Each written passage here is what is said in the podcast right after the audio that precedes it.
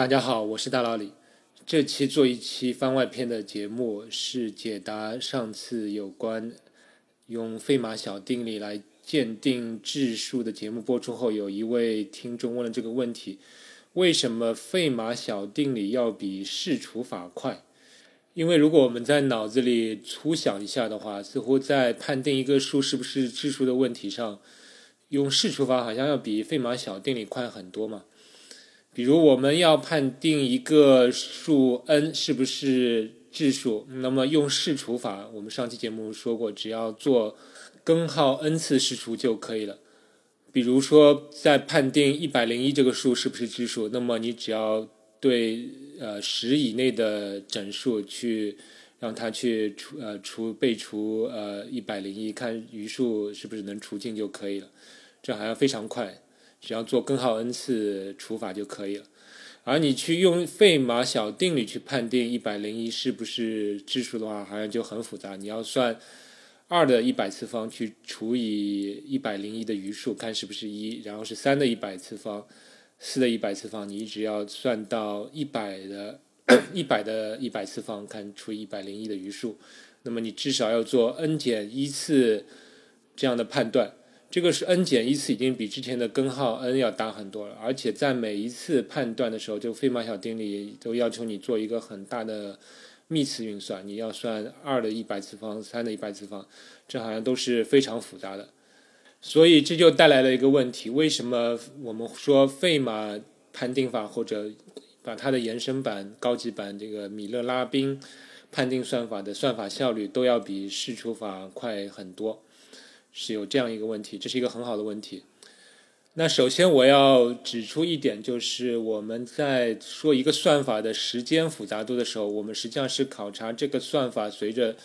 运算规模的增大时，它的运算量的增长的模式。那么所谓的指数增长，就是说这个运算规模是增长增长到 n 的时候，它的运算的次数。呃，循环的次数是呈指数方式增长的，那么我们就说这个算法是指数时间的算法。那么还有一种就是多项式时间的算法。那其实之前你说视除法的话，我们初看它的时间复杂度就是根号 n，它是一个多项式。但实际上在密码学上，我们在衡量这种呃生成质数的算法效率的时候，我们用的。呃，衡量标准并不是这个判定的所判定的数的那个绝对的大小，而是我们会以这个数的二进位的长短来来说。比如说，在密码学里，我们只会说我们这个密钥，我们要生成的这个密钥是多少位的二进制数，而我们不会说这个密钥是是十亿还是一百亿、一千亿，我们不会以它的绝对的数值多少来衡量。那具至于为什么这是有缘呢？我等会儿在节目的后半段再说。那反正你要记住，我们现在我们要考虑的就是，在判断一个 n 位的二进制数是不是质数的情况下，呃，试除法和费马小定理的时间复杂度是多少？这个 n 是指这个要判定的数的二进位的位位数。那对一个 n 位的二进位的数，你用试除法的话，那么你就要进行根号里面二的 n 次方次试除，那么它就等于二的二分之 n 次方。这时候你会发现这个 n 就会在一个指数上了。然后对每一次试除的话，你就要进行一个 n 位的，差不多是一个 n 位的二进制数去除以一个比较小的整数。那么你这你这这个除法其实本身随着这个二进位的增长也会有计算计算量的上升嘛，呃，你心里大致可以估算到大概一个 n 位的二进制数去除以一个比如说 n 减一位的呃二进位，那么你大概需要的操作，你把它想象成一个数呃数式的手算的操作的话，你会发现它大概需要 n 乘以 n 减一次操作，那么也就是 n 平方大致 n 平方的复杂度。那么总体来看，对处理一个二的 n 次方，也就是 n 位的二进制数的话，你用试除法的话，你需要的呃算法复杂度就是二的二分之 n 次方再去乘以一个 n 的平方。那么因为这个 n 的平方相对于二的二分之 n 次方是一个次要的变量，所以我们就可以大先大致就不去管它了。那剩下的你会看到这个 n 是在一个指数上。所以你就会发现，这视除法在这个意义下，它就是一个指数复杂度的算法。那让我们再考虑一下费马小定理。那首先，我们还是以一百零一这个数字为例吧。我们看看，如果用幂次求余数，有没有更快捷的方法？比如说，我们要算一下二的一百次方除以一百零一的余数是几？那你当然你可以说，我就把二的一百零一次方这个用用二乘二乘二的方法，把它最终的结果乘出来，再去除以一百零一，这当然可以得到一个结果。但是这样一个做的话，很大的一个缺点就是。你这个随着你要处理的指数越来越大的话，这个很快会溢出这个电脑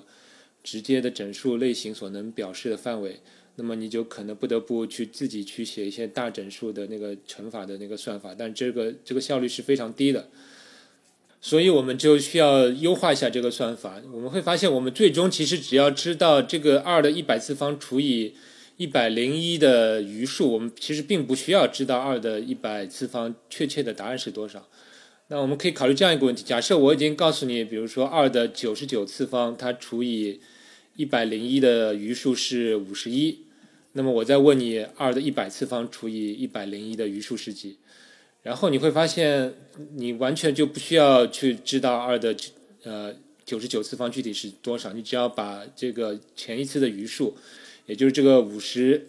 一去乘以二，然后再去除以一百零一，其实就能得到二的一百次方，这除以一百的余数，对不对？因为前面已知二的九十九次方除以一百零一余五十一，那么其实二的九十九次方你就可以写成一个 k 乘以一百零一去加上五十一这样一个形式，然后你会发现这二二的一百次方其实就是把这个形式去乘以二，那你会发现这个 k。乘一百零一，再去乘以二，那肯定除以除一百零一都是除尽的嘛，你可以忽略。那么其实你只要考虑的就是前前一次的余数，再去乘以二，再去除以一百零一，就可以得到二的 一百次方除以一百零一的余数。这样我们就发现，其实这个乘方再去求余数这个过程，其实就是用一个递推的过程了。如果用前一次的余数去乘以二，再去除呃看它，如果它小于一百零一的话，那么其实就是这一次的呃余数。如果它大于一百零一的话，你就把去把它去减去一百零一，就是得到了呃确切的余数。所以这个二的一百次方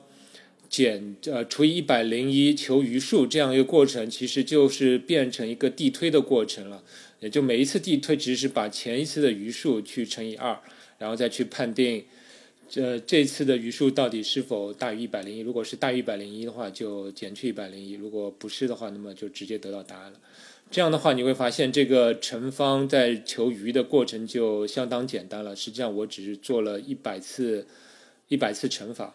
然后再可能还有若干次减法这样的一个步骤。然后，其实这个方法也可以推广到以三为底、四为底，一直到以一百为底，都可以如法炮制。那么。以上这个过程其实就是所谓的同余数的一个基本的运算的小技巧。我相信参加过奥数培训或者数学竞赛的听众应该是再熟悉不过了。但是这样看来，如果要对一个 n 位的二进制数进行一次费马小定理的这样的判断的话，那么我要做的乘法次数，也就是循环递推的次数，其实仍然会达到大约是二的 n 次 n 次方减一。这样的一个数量级，也就是说，它其实还是一个指数级的运算量。那么，我们就需要对它再做进一步的优化。我们会发现，我们其实没有没有必要在做成呃幂次运算的时候，是一次一次往上往上递增。我们其实有一个加速的方法。比如说，我们如果已经知道二的平方除以一百零一的余数是四了。那么我接下来我们就马上就可以知道二的四次方除以一百零一的余数其实就是十六，就是这个四的平方，对不对？然后再接下来我们去马上就可以知道二的八次方除以一百零一的余数其实就是十六的平方去除以一百零一的余数，不管它是多少。然后接下来我们就可以知道二的十六次方、二的三十二次方等等，以此类推。哇，你如果你想到这一点，你就发现这下的乘幂幂次运算在求余这个运算的运算量就大大减少，因为我的指数递增是按照呃翻翻倍的方法，是二的 n 次方的这样的一个序列方法去递增的，这比之前这样一个一个往上递增要快非常多了。如果说我们呃要判定的一个数是二的 n 次方的话，那么我发现如果用这种指数方式的递增进行那个。乘乘幂求余的运算的话，那么我们要进行的乘乘法的运算的次数循环的次数，其实大概是呃以二为底的二的 n 次方，但差不多是 n，也就是说差不多做 n 次乘循环 n 次乘法求余就能得到就就能完成一次某个特定数字下的费马小定理的判断，这个效率就非常高了。又由于乘法本身随着这个乘的被两个乘数的位数增加，它的本身的算法呃时间也会增加了。它差不多跟之前那个除法一样，它差不多是 n 平方的那种呃复杂度。所以总体来讲，一次呃费马小定理的判断所需要的时间复杂度大概是 n 的三次方。又由于我们在费马那个判断或者米勒拉宾算法的这个检定。鉴定方法中，我们并不需要以用所有的底数进行呃费马小定理这样的判断，我们只是挑选特定次数的一次判断。所以它总这个特定次数，如果我们用 k 来表示的话，那么它的总体的算法复杂度就是 k 乘以 n 的三次方。这就是一个多项式的一个复杂度算法。而之前说过视除法的复杂度是二的二分之 n 次方再去乘以 n 的平方。那么两者一比较的话，你就会发现这个费马用像费马小定理来判断，它确实是要比试除法快非常多。所以总体上来讲，就要理解两点：一个就是我们在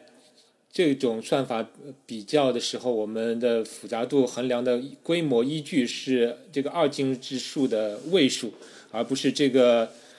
具体数字的大小，另外一个就是说，这个同余数的求余有很多快捷的运算方法，使我们能够这个大大加快我们的运算速度。这是两呃，我希望大家能够理解。最后，我再解释一下，为什么在密码学中，我们衡量这个算法的效率用的是这个。密钥的长度，也就是二进位的位数，而不是用它的呃绝对值的大小，就比如说是具体是十亿、百亿、千亿等等。那其实它有两方面的原因，一个原因是从那个编程角度来讲，我们经常是希望呃我们的加密算法能够以这个密钥的长度作为参数。也就是说，如果我需要产生一百位的密钥，那么我就把这个一百作为参数送到这个算法里面；如果我需要一千位，那么我就把一千位作为这个参数送到这个算法里面。那么，如果用呃二进位的长度作为参呃比较的方法的话，你会发现这个在算法里面是非常容易写的，就非常容易实现这个算法。而如果你用绝对的大小来给这个算法的，就是比如说，如果你要以这个产生质数的绝对的大小是以十亿还是二十亿等等这样的参数去去实现一个算法的话，你会发现这个算法的实现是非常的麻烦，非常的复杂。而第二个原因也是更为本质的原因，就是我们在密码学中，我们希望把这个密钥的长度作为一个调整这个。呃，加密方法强度的一个参数，我们就希望当一个密钥越长时，它能够呃达到更强的安全性，这是比较好理解的。就是我们如果计算机发展越来越快，它的运算速度越快的话，那么之前较短的密钥就有可能达不到我们想要的这个保密的效果。所以我们希望通过增加密钥的长度来使得呃破解这个算法所费的时间更长。但是与此同时，我们并不希望就是呃随着密钥长度的增加，我们生成密钥所费的时间变得非常呈指数时间的增长。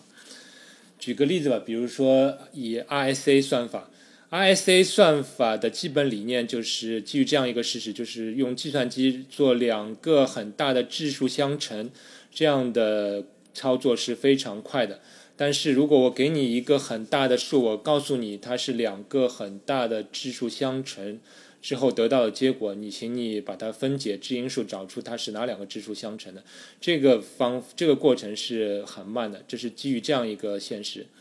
那么发现对试除法来说，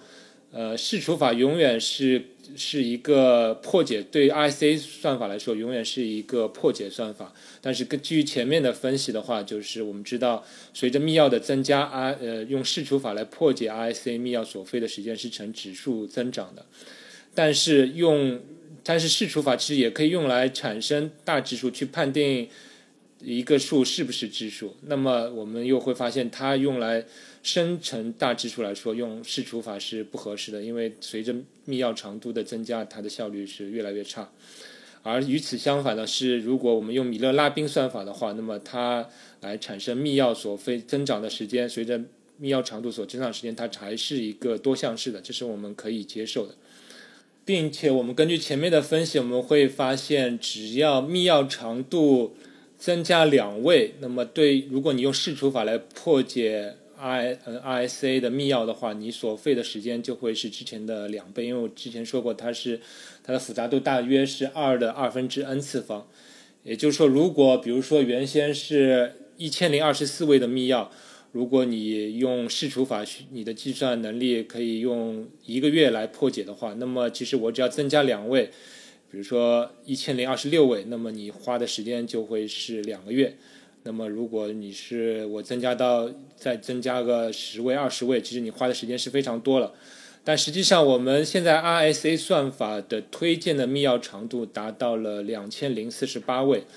也就是说，这个你。你破解两千零四十八位的 R I C 密钥的算法所费的时间，要比一千零二十四位所费的时间，你花的时间量增长幅度大约是二的，应该是二的五百十二次方，这是一个非常可怕的天文数字。但我们为什么会这样要会这样做呢？这样是不是很浪费位数呢？其实因为就是因为我们有很好的产生密钥的算法，我们产生密钥。虽然从一千零二十四到二千零二千零四两千零四十八增长了一倍，但是我们所费的时间其实增长的并不多，但它确能使破解的难度增增长非常非常多，所以对对算法来说这是何乐而不为呢？我们就把它这个密钥长度翻倍。总之呢，反正这个密钥的长度就是多少位的 n 位二进制数，是我们在密码学中来衡量算法的规模的一个依据，而不是用绝对值。这是我希望大家能够理解的一点。好了，那么今天的节目就到这里，希望大家能有所收获。我们下期再见。科学声音。